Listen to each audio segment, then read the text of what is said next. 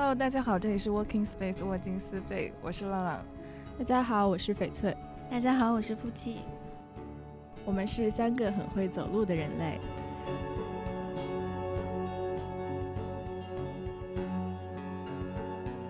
今天有幸邀请到了我们今天的嘉宾，我们请他来介绍一下自己吧。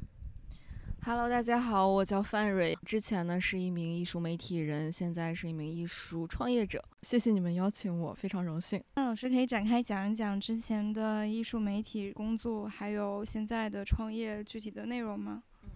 好呀，在来伦敦之前，我是有两年半在上海从事艺术媒体的工作经历。我们当时的那个媒体号，它不仅是一个传统的媒体号，我们老板也有自己的艺博会和自己的艺术基金会。我又可以做甲方，又可以做乙方。艺博会和基金会有展览的时候，我们就会去邀请其他的媒体，也就是我们的同行。当我们就是没有展览的时候呢，我们又会去参加出席其他的。艺术展览啊，一些音乐会啊的一些开幕式，我可以又从甲方公关的角度，那又可以从乙方有点广告的这个身份，让我从更多的去理解到了什么是媒体人，什么是记者这样的一个身份。老师现在创业主要是在做什么方向的创业呀？结合了自己之前媒体人的经历，我就想创业的方向，那我就何不再继续做自媒体呢？两年前其实就已经开了自己的小红书账号，然后当时就会分享一些有关我是如何去积累我的艺术素材的一些网站啊、播客呀，类似于这些东西，慢慢的就积累了一批原始的粉丝。后来呢，就会有人说能不能带申请策展，这样带着带着，他们都给我非常好的积极的反馈。然后慢慢的呢，我就说我何不去做艺术教育？因为其实我身边也有挺多的朋友，他们是学 art education 的，会聊艺术教育机构的体制批判，批判当代的艺术教育啊，艺术学校。我觉得自己就是可以从一个新的角度去看待这个艺术教育这件事情。那严老师的这个经历可以说是非常的丰富了，就在这个艺术和文化产业，可以说是一个非常资深的从业者了。那我们的两位主播翡翠和浪浪都是出身于文化产业管理专业，你们两位都有非常多的策展工作的经历，所以我想问一下，你们三个人相当于是在这个艺术和文化产业生态中有着不同的位置，所以我想问一下，你们这个不同的身份有什么共通之处，或者是有什么不同的地方吗？严老师又学了策展，又在做媒体人，要不？严老师先来说一下，我觉得策展更多的是跟艺术家打交道，他需要把艺术家的想法，他视觉化的东西，以一种嗯三维的展览的形式去把它呈现出来，所以我觉得他还是属于在艺术系统内的。但是我觉得媒体人的话，他可能更多的去考虑时效性，当下是什么是热点的，那我们就会尽量的去。去蹭这个热点，我觉得媒体的话，它有点像是整个艺术生态系统闭环的一个出口。大家都说艺术行业里没钱嘛，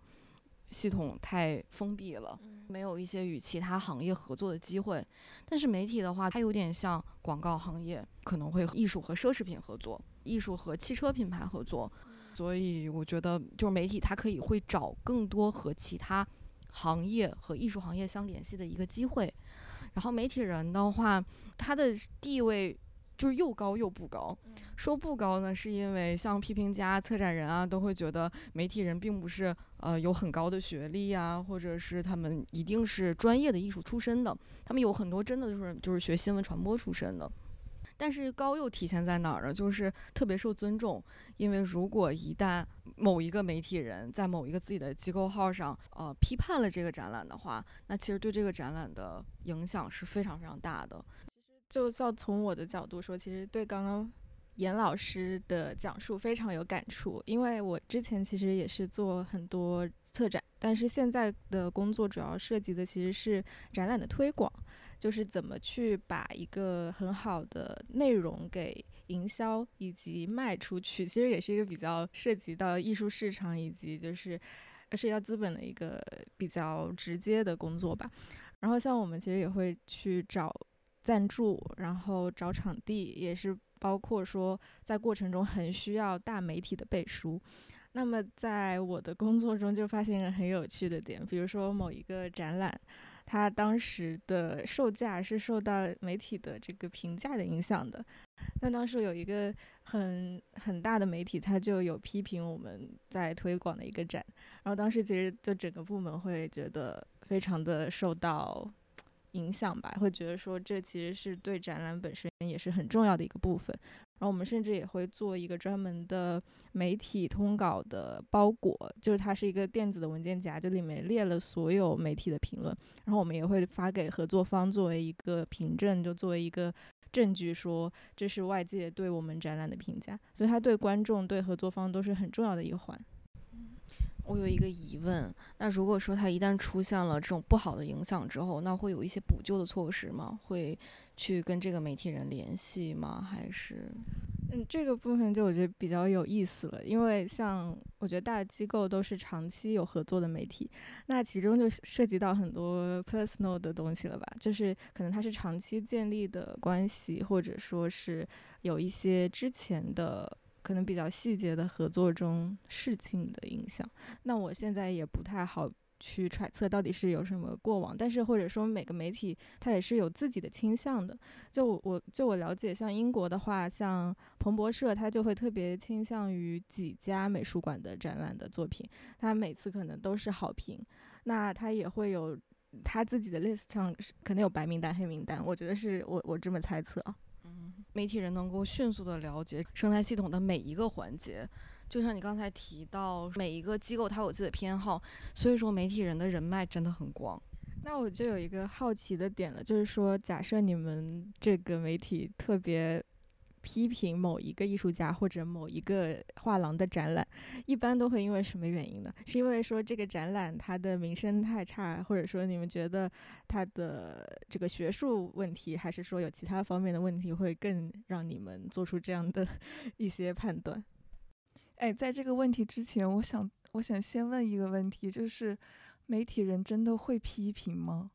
我感觉现在好像看到都是在唱赞歌，很少看到会有负面的评价。在中国的艺术语境中，我们媒体人是很少有批评的，但是我们自己内部会说这个东西是不是？但是人家机构是给了我们钱的，我们就是拿钱办事儿，就是有点像一个广告行业，就是一个宣传。所以说，就是你拿钱骂别人，就变得不太可行，是吗？只是在心里骂，所以这是为什么我想做自媒体的原因，就是因为我可以脱离这个机构的语境，然后跳脱出来。批评这个事情本身就是主观的嘛，嗯。但这个的话，就是说到刚刚在讲这个，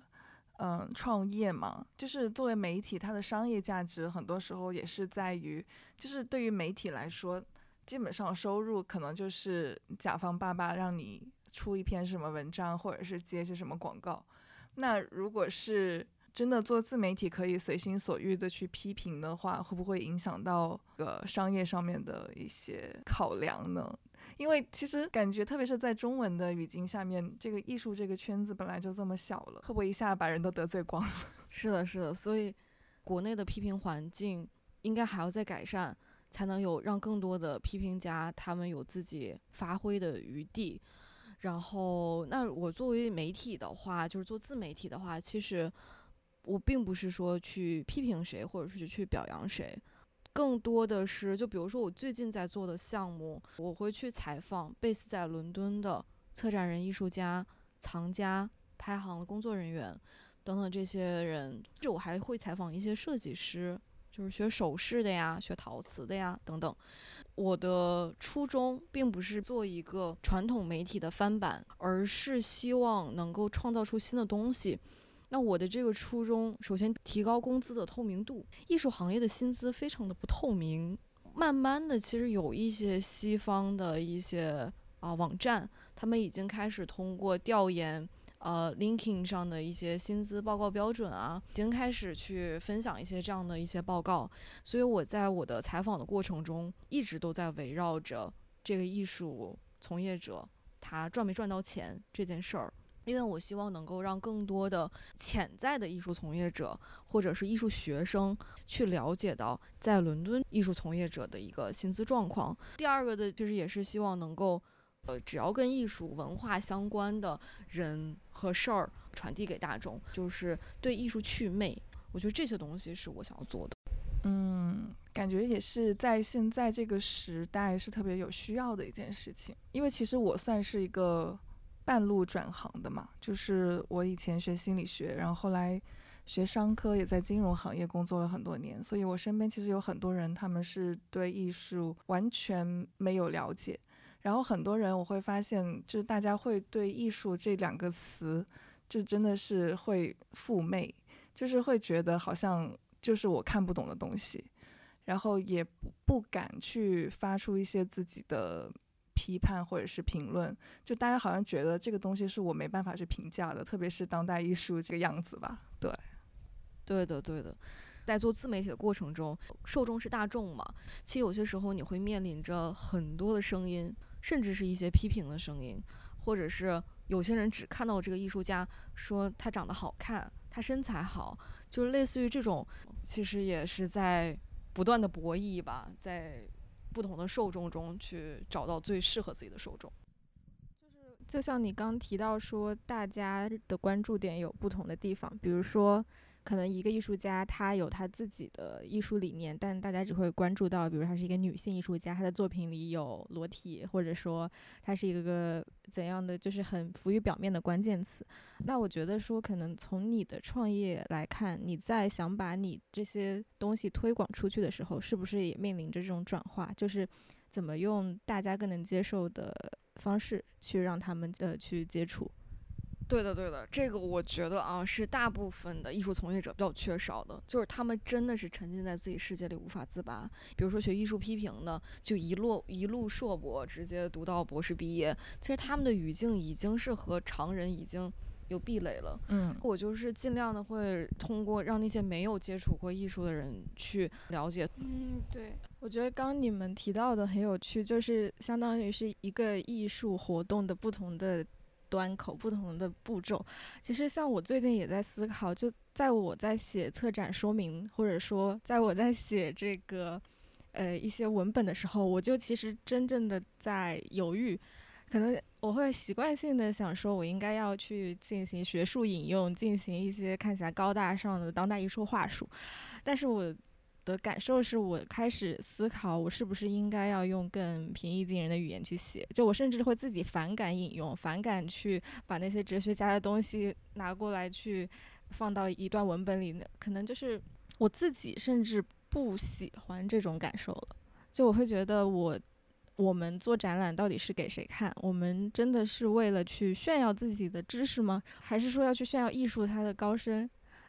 那在这种过程中，其实就和人的距离和大家日常的距离越来越远了。包括我们自己，可能日常生活中也就是非常庸俗，有很多庸俗爱好，就是俗人吃饭、看书、玩儿。那我们就是怎么去把这个东西给做一个比较好的平衡？我觉得也是艺术媒体人也在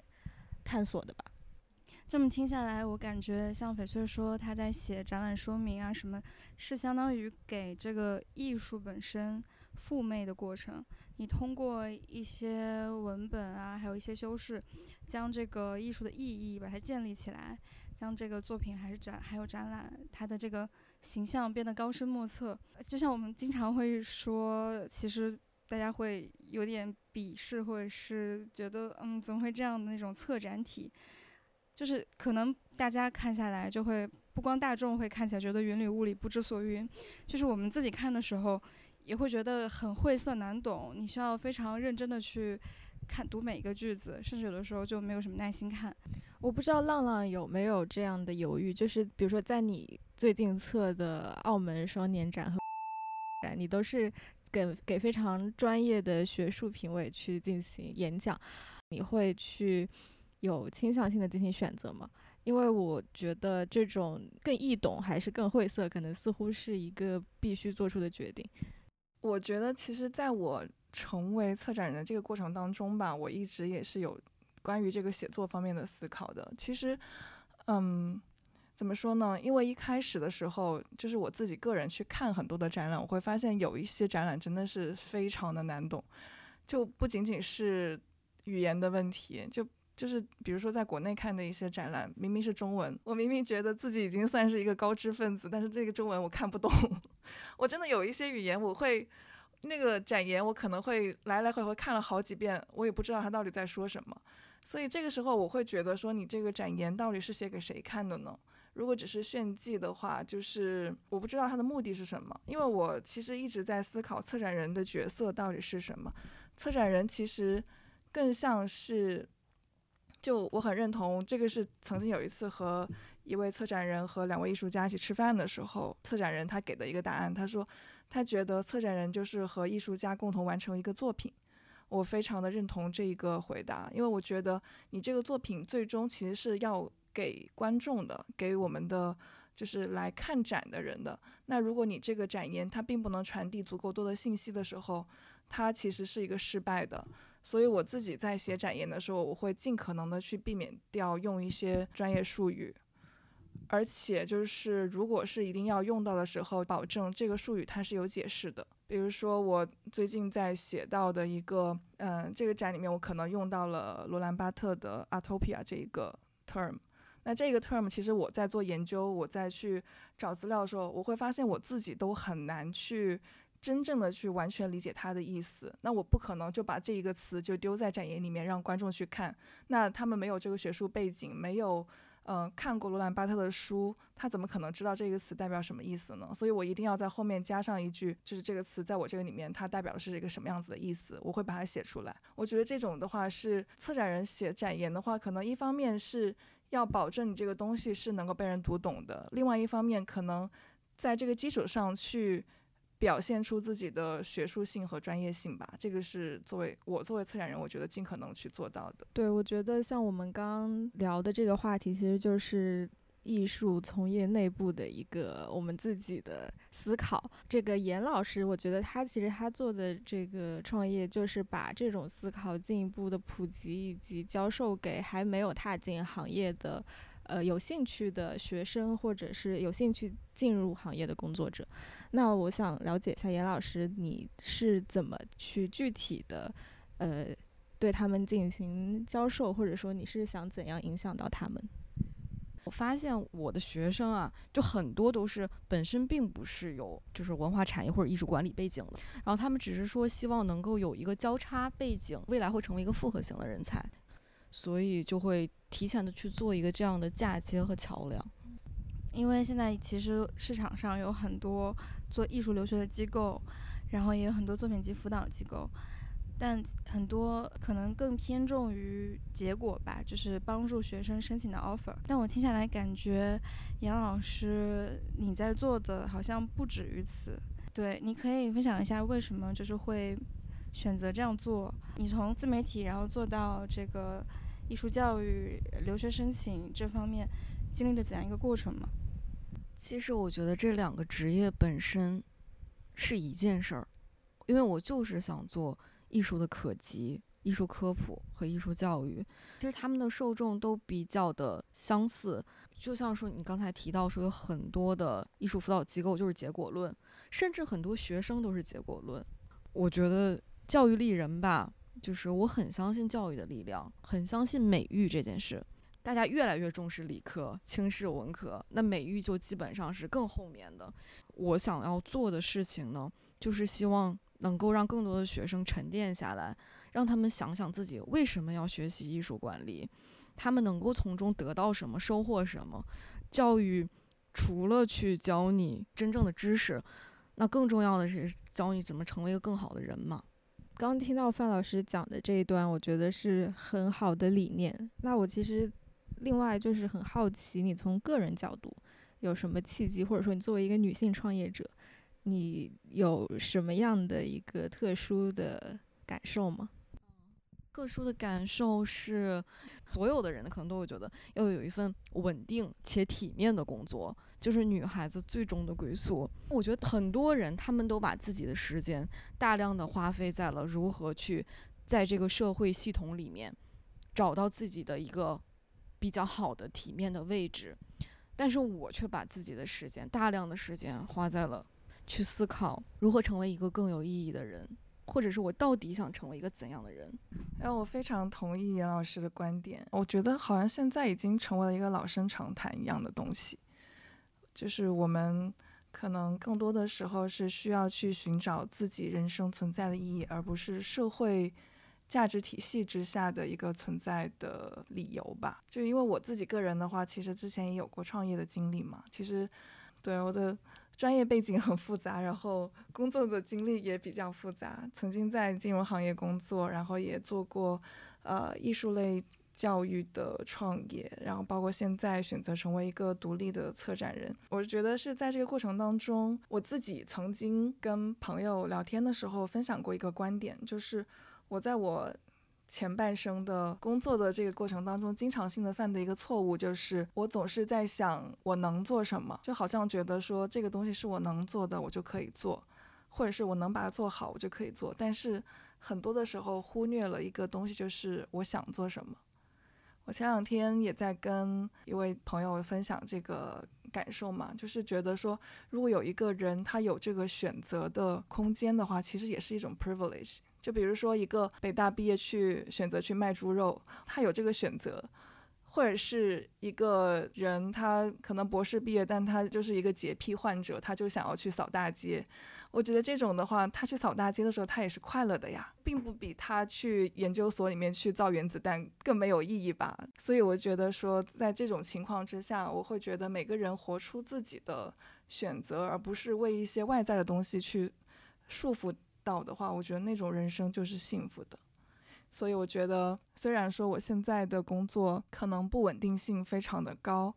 而且可能收入也会比曾经在金融行业的时候会低很多，但是我现在这种状态是我非常喜欢的。像你们刚刚分享，也是我觉得非常，哎，不叫羡慕，我是觉得非常认同的吧。就是其实可能你刚毕业就想要创业，它也是一种选择。当你工作了很久，然后在过程中寻找自己，然后再做出的选择又是另一个。可能他们就算是同样的结果，但其实他们从背后的你的思考已经完全不同了。那其实，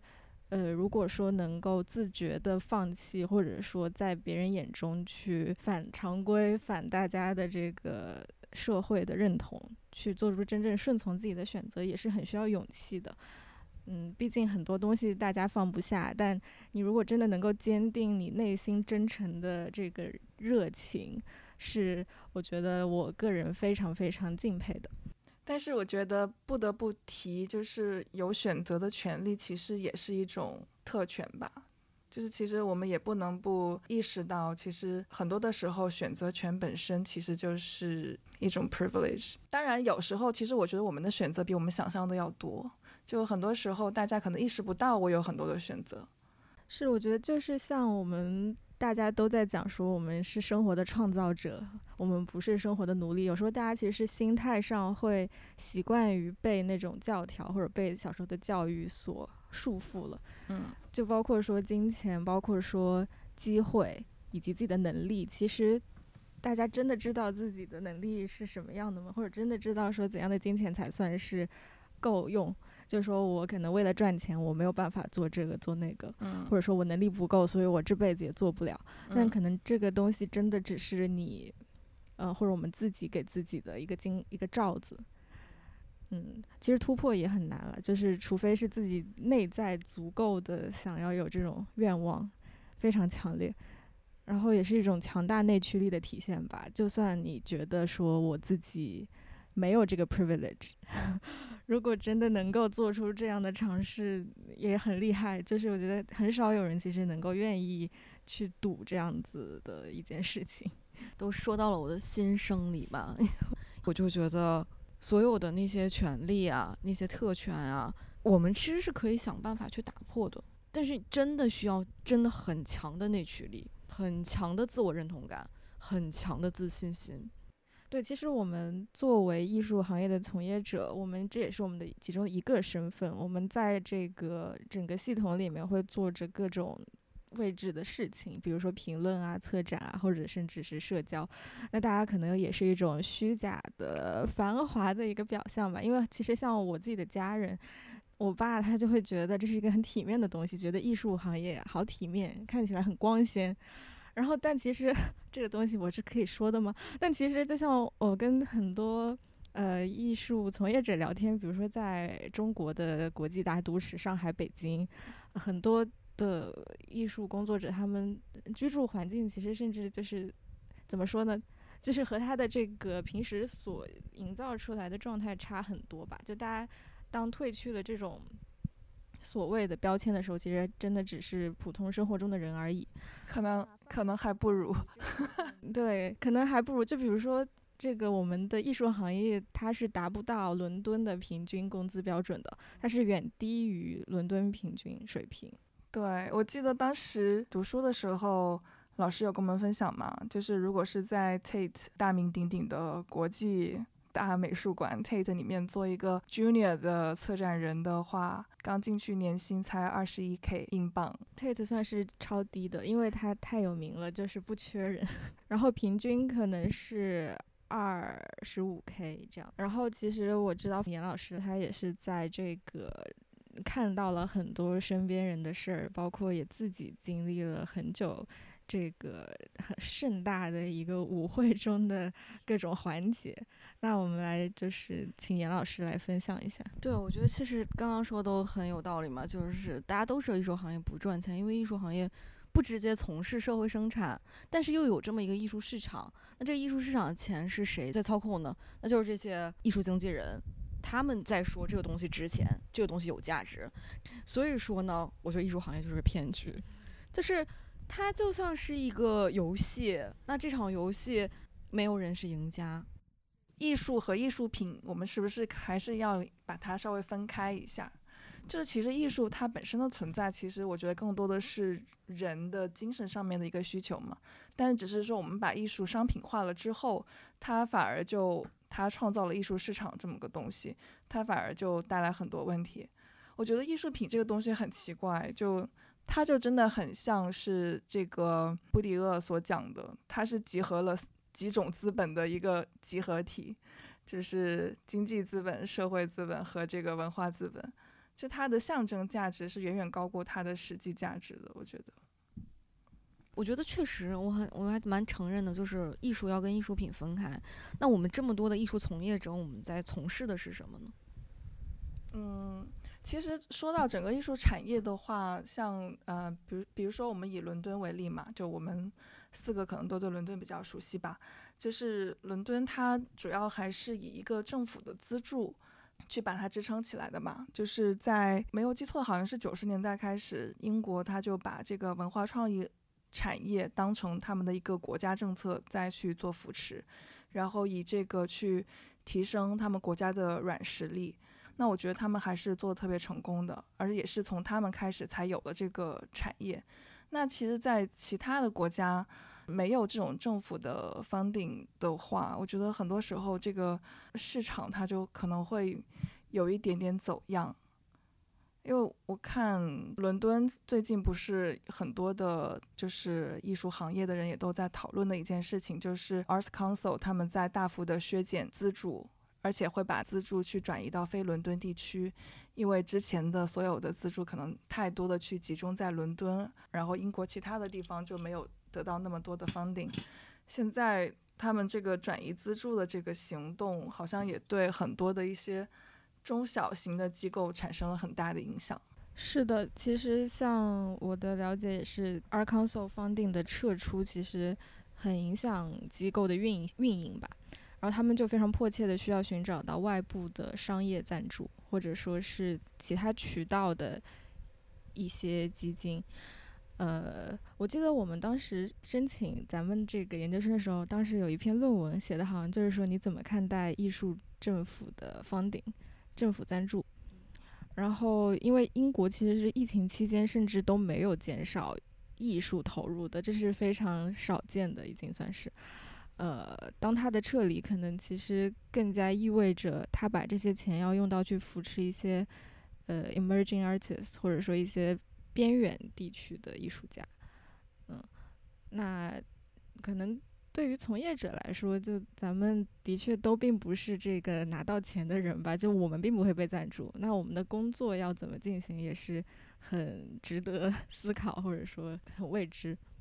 嗯，那我觉得刚才提到的都是政府赞助和企业赞助，艺术从业者或者是艺术市场能否自己产生经济价值？还有刚才提到的，呃，布迪厄的文化资本。那如果从文化资本的角度上来说，所有的国家都在提升文化软实力，那我们作为文化从业者是如何能够让文化自己本身就发挥出它自己的？呃，光芒呢？对，我觉得其实如果我们提到艺术的价值的时候，可能还是得把它就是艺术的价值，把它去进行一些的拆解。比如说艺术的美学价值，它的一些疗愈性的价值，以及它的商业价值。我觉得这些东西其实是完全不相干，也也不能说完全不相干吧，但是其实还是分得很开的。因为艺术品的商业价值很多的时候还是以一个。感觉更像是一个金融市场的操作，再去，嗯，再去，就是作为一个金融产品在进行一些售卖等等，就是很多人会把它当成一个投资品嘛。但是事实上，其实我之前做过一些研究，嗯，之前是有人真的是去统计过几百年间艺术品的那个价格的一个走势。事实上，它的那个。如果是投资艺术品的话，它的那个增值其实是赶不上通胀的，所以基本上 是没有太大的一个投资价值。但是我看见很多的艺术行业的，就是商业机构的从业者，比如说艺术品经纪人，或者是画廊，或者是一些，嗯，可能面对藏家的时候，会很容易去说，啊，这个艺术家他未来的走势会很好，然后说这个艺术家。呃，目前可能在二级市场表现特别不错，然后你买了之后，可能过几年就是可能会翻个几番什么之类的。我觉得这种的话，就是其实是违背了艺术它原本的呃一个初衷了，就是完全的把它给商品化了。那其实像之前那个阿多诺，他不就是说嘛，那如果艺术一旦是以一种商品的形式去被创造的话，那它其实就已经不是艺术了嘛，就没有它的艺术价值。所以其实我觉得，嗯。还是得把它分开的，这可能是我为什么不太想去商业机构做艺术的原因吧。就我还想跟艺术它原本的这个价值离得更近一点。是的，我非常同意浪浪老师刚才提到的商业价值和审美价值的一个分离、一个区别。但是确实，现在很多的富豪们，他们都会进行艺术品投资，会找专业的艺术经纪人去帮他们做资产配置。现在有很多大的作品的一个拍卖前十的那些作品，其实有很多都是资本操纵的。然后，但我就觉得可以回到艺术本身的价值上来说，这好像是一个非常非常抽象，但是又很真实的，让我们更好的去存在于这个世界上。就像你们刚刚说的，这个价值的不同的面向，还有像价值与价格的这么一个脱节，可能就是说明了现在当代艺术市场有一点点混乱。像在艺术市场中，要怎么去评估这个艺术本身的价值呢？那在艺术市场中，呃，艺术的价值，我觉得就是被操纵的，就是，那你看，就像高古轩，他不是搞了一个新的女朋友？然后他的艺术品的价值一下就翻了十倍，就这个东西到底是谁在说了算呢？除了那些真正能够给我们带来感动的，就是每所有人看到了都觉得他是这样的，他就是呃，我们都会在他的作品面前潸然泪下，或者是想到自己的反思到自己的人生。那他的这个作品，他一定都是特别特别的真诚的，嗯，跟他。这个艺术家本身，我想创作这个东西，想赚一个亿是没有任何关系的，就他没有想靠这个东西去赚钱，他就是一个真诚的自我解剖。所以我觉得所有的艺术市场都是那些真正的商人在做的事情，而艺术本身呢，是艺术家诚恳的自我表达。我觉得我有点不同意。怎么说呢？其实我觉得，其实就像之前说的嘛，艺术品它其实是一个，我觉得可能是它的文化资本和它的那个社会资本以一种金钱的形式去展现出来了。我之前看过一本书，他好像就专门在有一个人写了本书，专门就是在去研究艺术品定价这个事情。他就采访了很多的画廊主、拍卖行、藏家等等。然后后来他就发现，其实艺术品的定价，它是它就是有很多像我们刚刚所说的一些很没有理由的一个存在。但是他后来又得出一个结论，发现那些真正卖的特别贵、特别好的那些作品。往往也确实就是大家所公认的，确实是好的作品。我觉得这个结论也挺有意思的。就我觉得，一个如果真正很差的一个作品，其实如果纯粹靠金融、靠资本的这个力量去推，是不是真的可以推到这么高呢？其实我对这个也还是有一定的怀疑的。因为其实整个艺术市场它的一个运作，其实就是藏家出钱。然后呢，学者们，包括策展人、媒体人，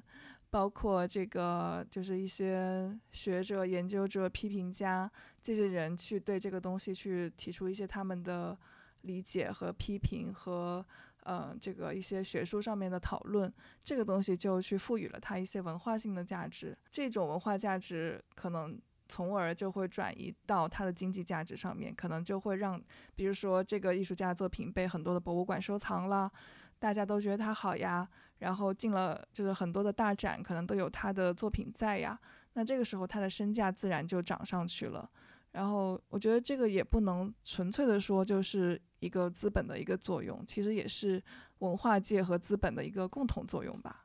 对，是这样。我觉得，但是很多作品它。其实世界上好的作品非常非常多，那为什么只有特定的那些作品是可以卖超过上亿的价格，但是有很多也很很好的作品确实被埋没的呢？比如说像当时美国的那个抽象表现主义，像。那个琼米歇尔，我特别烦他的作品，但他炒的真的很厉害，就是因为他当时代表了那个时候的女性抽象表现主义，还是美国纽约的，然后他自己本身又特别有钱，他又很有故事性，然后大家就说好就炒他。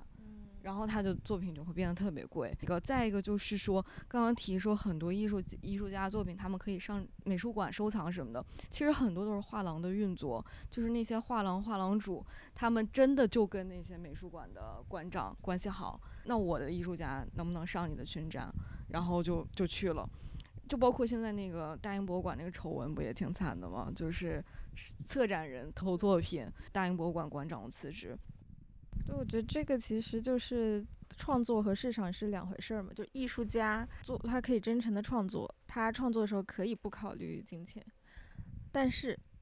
那怎样的作品被看到呢？这就又是另一回事儿。就可能大家 A B C D E 都是真诚且有才的艺术家，但他们一定会一样有名吗？或者他们一定会有一样的价格？这就是看命了。然后还有一点是，我记得历史上有很多这个。男性艺术家把女性艺术家的名声抢掉的这个案例也很多，比如说罗丹和他的情人，或者说波洛克以及波洛克的这个助理什么的，就是非常多由于时代原因被埋没的艺术家们，就包括像那个 R A 去年有一个展示说在北欧地区被埋没的女性艺术家，其实大家现在也在反思这件事情，就是说我们被历史被艺术史选择的。艺术家之外，还有哪些的好的东西是我们没有机会看到的？嗯，对，我觉得这些东西其实说出来，是不是就可以让大家更多的对艺术祛魅一点？就不用觉得好像艺术品都是一些嗯高高在上的那个拍场里面几百上千过亿的那些作品。其实我们身边也有很多的艺术家，他们的作品其实也挺便宜的。就大家喜欢，大可去买一些回来收藏，去支持一下这些没有被关注到的艺术家们。是的，就是作品的好坏，真的不是以价格高低而论，对，真的是非常主观的。嗯，然后其实我也有在考虑，如果艺术行业彻底完全去魅的话，那还是否有人会在这个行业里面工作？我觉得艺术市场它还是不会消失的吧，因为其实艺术品它，你把如果把它当成一种收藏品，收藏艺术和收藏什么钱币、古董家具、什么娃娃，就是这些东西其实。都没有任何的分别嘛，它都是在做一个收藏。我记得以前看过一篇文章，他就在讲收藏这个行为和社会地位之间的分别。然后那个时候就是以英国为例嘛，就是就是 lower class，就是底层的那些人，他可能收藏，他可能会收藏一些什么啤酒瓶啊，嗯，纹身呐，在身上纹很多纹身之类的。那中产可能就是会去收藏一些什么，就是跟一些什么体育啊什么之类有关的汽车之类有关的东西。那可能在 upper class 就会去喜欢收藏艺术和艺术品，就很多时候它可能是艺术品，它的这个象征价值更高一些吧，所以大家才会觉得这个市场好像显得那么的高高在上。但事实上，其实艺术市场就咱们这些平民也可以去买艺术的嘛，就是 看到一个。一幅喜欢的画，你可能也会想买回家挂在家里面看着，每天就很开心之类的。我觉得这个东西可能它怎么说都还会继续存在的吧。嗯，对，我觉得它是只要资本存在，就永远存在艺术收藏。嗯，就之前也听过故事说，因为太有钱了，什么都收藏完了，没东西可买，那我就去买艺术吧，因为艺术是无价的，而且它可以展现出你的这个除了你的。经济收入之外，你的文化的品味，这也是可能到达一定资本积累以后追求的。然后，但我觉得从我个人讲，就是作为从业者，我可能会倾向于不去从事这个环节的工作，就因为有很多环节，就比如说拍卖行，然后这些。呃，我不是不是倾向于不去吧，就是如果我们不喜欢，那我们就可以有这个选择去从事另一些方面的，就比如说我们更对大众、更对日常生活、艺术活动方面的东西，其实有很多可以影响更多人的事情。那我们也可以借助很多平台去，嗯，比如说做艺术疗愈，它也是一种有功有功能性的艺术的工作。嗯，那其实也都能够，嗯，影响到更多。普通人吧，对，嗯，当然我们也不能否认那个艺术的市场游戏永远在继续了。对，对我其实是很认同这个观点，我也觉得艺术市场不会消失。这个祛魅会让我觉得会让市场跟艺术更加分离，就是艺术就像博伊斯以前说，人人都是艺术家，艺术可能会成为一个所有人都可以做的事情，它会变成一个没有那么门槛的事情。可能它会有一些，比如说介入政治或者社会议题的这种功能，疗愈个人的功能，就是它的这种其他的除了收藏价值之外的别的东西会更加凸显。但是收藏可能还会继续存在，但是它可能会更加强调于市场本身，而不会说。因为它是艺术，所以艺术市场变得跟其他的古董收藏，或者是奢侈品收藏，或者是时尚产业等等有多么的不同，他们就可能是差不多的。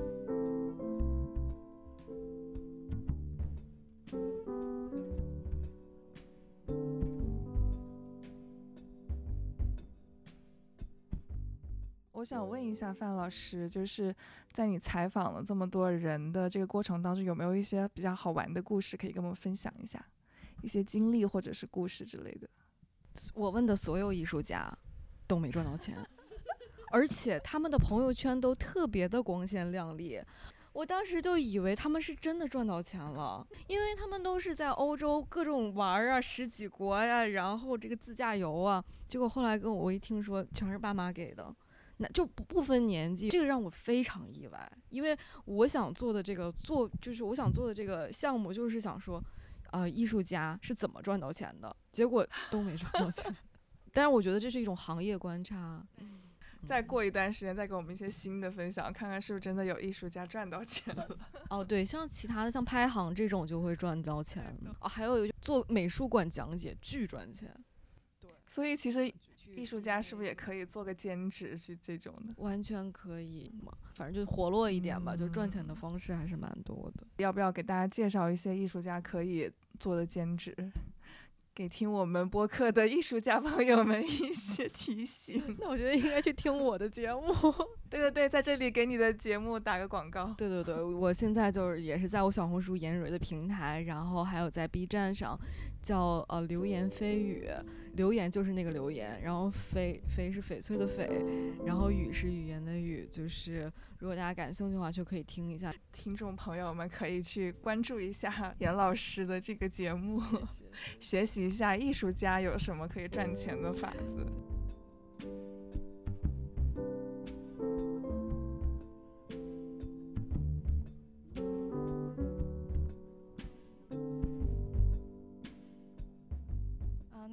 严老师，你是相当于从经历了一个从国内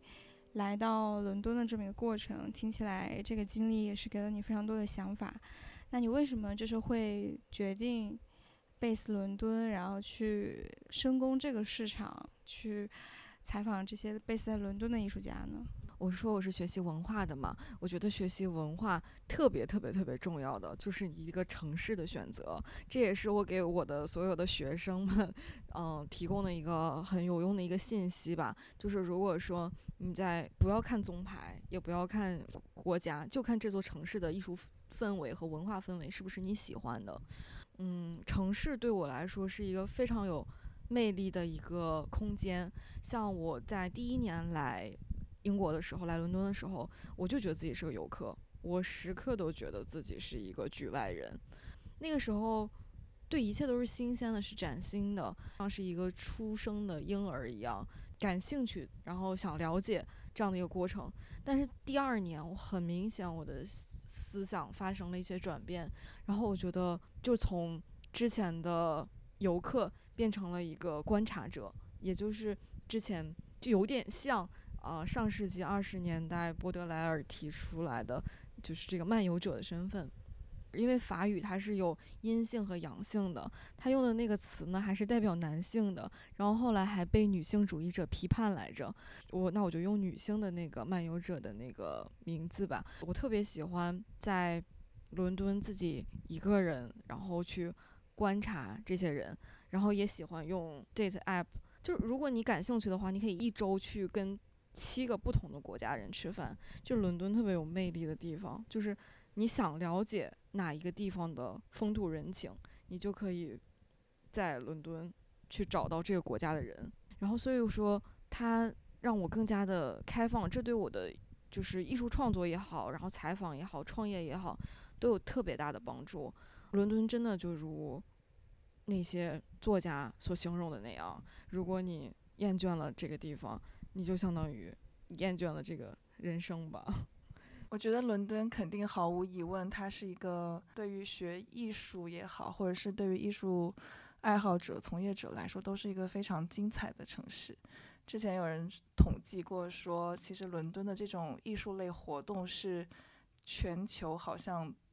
最多的吧，就所有的城市里面去看。但同时呢，伦敦它也是一个很残酷的地方，就是。横向对比那么多城市，它的收入又是最低的。其实，在伦敦生活确实也是一个很艰难的一个一个事情吧。我有很多的伦敦的 local 的朋友，他们其实都毕业之后，其实很难是靠自己的收入可以有一个非常体面的生活嘛。基本上都要住到很郊外的地方，和好几个朋友一起合租，而且很多的人可能为了节省交通费。当然，同时也可以锻炼身体，然后在伦敦就是骑自行车上下班，但但也变成了伦敦的一个一个特色。但是我觉得伦敦它神奇的地方就在于，它还是非常的多元化，非常的包容。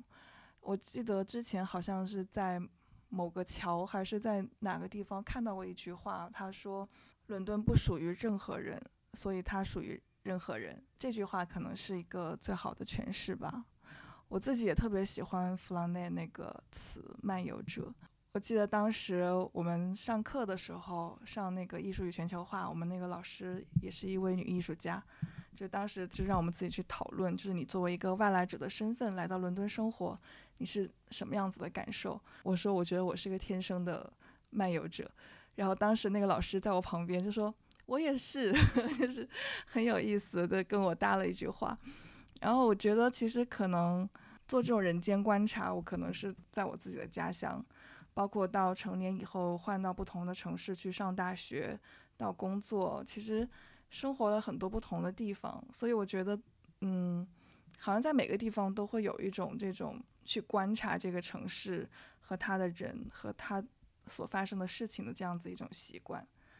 对我觉得伦敦也特别适合做这种观察，它真的是一个非常 diverse 的地方。还蛮同意老师的。然后我觉得，就漫游者这个词，它还有一种感觉是漫无目的的闲逛，就是它不仅仅是观察，它就是漫无目的。但这种漫无目的，其实很需要你内心是很平和的，而且是不在意世间的纷扰的，就是你不在意你的社会地位的，然后这些。所以他们当时的漫游者其实都是比较。中产或者是相相对比较有钱的那些闲人嘛，对我觉得第二年我就慢慢的去找到这种松弛感，然后这种松弛感也给了我更多的创作灵感，然后我觉得，嗯，就是这个这种漫游者的心态是很可遇不可求的吧。严老师说的这个，其实不就是当下非常流行的 city walk 吗？像就我自己的感受也是类似的吧，就是。特别是在伦敦坐地铁或者这个你走在路上都特别多的人，有时候我就会感慨说：“哦，我现在在伦敦。”然后回头一看，发现各种肤色、各种人种。的人聚集在这一个本来属于英国人的土地上，就会特别有感慨吧。就是说，其实你不说这里是伦敦，你只从人人的组成成分来看，你可能不知道这是在哪里。包括我兼职的时候，也遇到过一些英国本地人，他们可能五六十岁了，他们从小就在 Angel、在 Islington、Islington 附近长大，但是他们由于常年失业在家，有一个老爷爷，他跟我说他失业了八年，因为他太过得就是很无聊，然后出来就上班了。就就是这种生活状态其实特别丰富吧，然后当然他做的工作也是收入非常低的工作，但可能正好是因为有祖业在，那其实相相比于外来的像我们这些不是出生在伦敦的人来说，可能心态又会非常不同。呃，像我一个朋友，他就遇到了一个银行家，那个银行家是住他家隔壁，他现在是。已经大概六十多岁了。他说他用他人生的前三十年靠做 banker 的过程中，呃，积累了很多财富，所以他现在就是一个自由艺术家。他每天的一个基本的流程就是坐在咖啡厅里看三个小时的夕阳，然后什么也不干。下午去自己的工作室里待两三个小时，晚上再凌晨回家。然后我朋友就经常看到那个老爷爷漫无目的的走在路上，所以我觉得这种心境 怎么说呢，也是挺可遇不可求的。除非就是说能够先有心态，再有物质。就我们先建立了这种很饱满的心态，那可能不管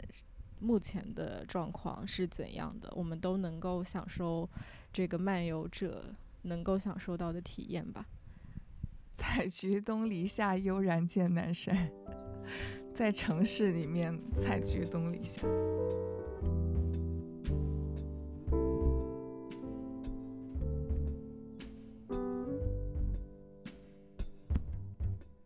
我们这期播客其实内容就差不多到这里了。老师有没有什么想要给年轻的创业者、新的想要创业的这些同学们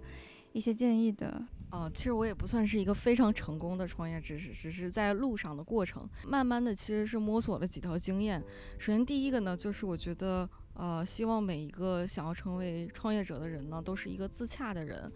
因为如果你每天都特别的焦虑、反复的话，是很难在一条路上一直。维持的，因为你知道，在这个创业的路上，它不比工作到时到点儿，你无论做成什么样，你做成 bullshit，它还是会到点拿工资。但是创业不是，你有些时候其实你投入了非常多的精力，但是你可能不一定见到一个好的结果。那这个时候就需要你有强大的内核，让你一直坚持做这件事情。再一个的话就是相信自己，